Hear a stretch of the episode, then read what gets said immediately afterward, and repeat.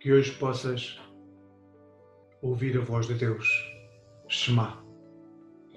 Hoje quero ler-vos três versículos do capítulo 2 de Atos dos Apóstolos. Os versículos que começam no 22, o texto diz-nos: E Pedro continuou: Israelitas, escutem estas palavras. Jesus de Nazaré foi um homem que teve a aprovação de Deus diante de todos vós. Como viram pelos milagres, maravilhas e coisas extraordinárias que Deus fez por seu intermédio, no vosso meio, como bem sabem. Jesus foi entregue conforme o plano previsto, na sabedoria de Deus, e vocês mataram-no, crucificando-o por meio de homens iníquos. Porém, Deus o ressuscitou, livrando-o do poder da morte, porque não era possível que ele fosse dominado por ela.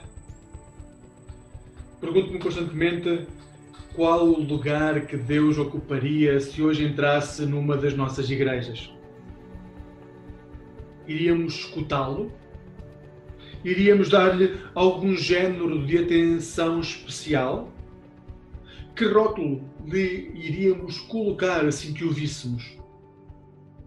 Ao olhar para as narrativas de Jesus após a ressurreição, encontramos um Pedro muito musculado, um Pedro que tem ousadia de falar, que se sente liberto para poder falar.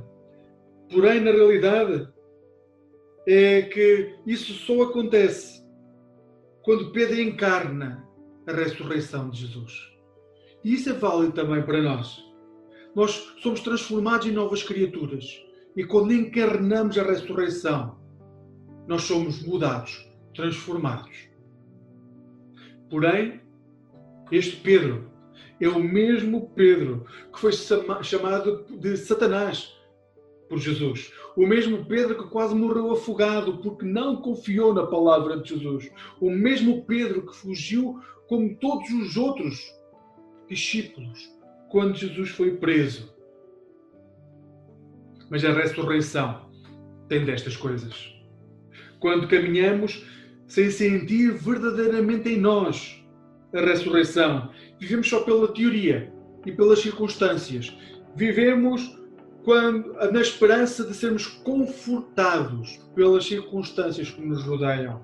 Mas quando somos inundados pela ressurreição, como Pedro foi, passamos a declarar aquilo que Deus fez em nós, aquilo que Deus faz em nós, mas acima de tudo, aquilo que Deus fez em Cristo Jesus. Que hoje possas ser inundada pela ressurreição para deixares de viver segundo as circunstâncias que podem ou não gerar conforto, mas para passares a viver segundo o Evangelho, sendo testemunha da ressurreição. A Deus seja dada a honra e a glória, agora e para sempre. Amém.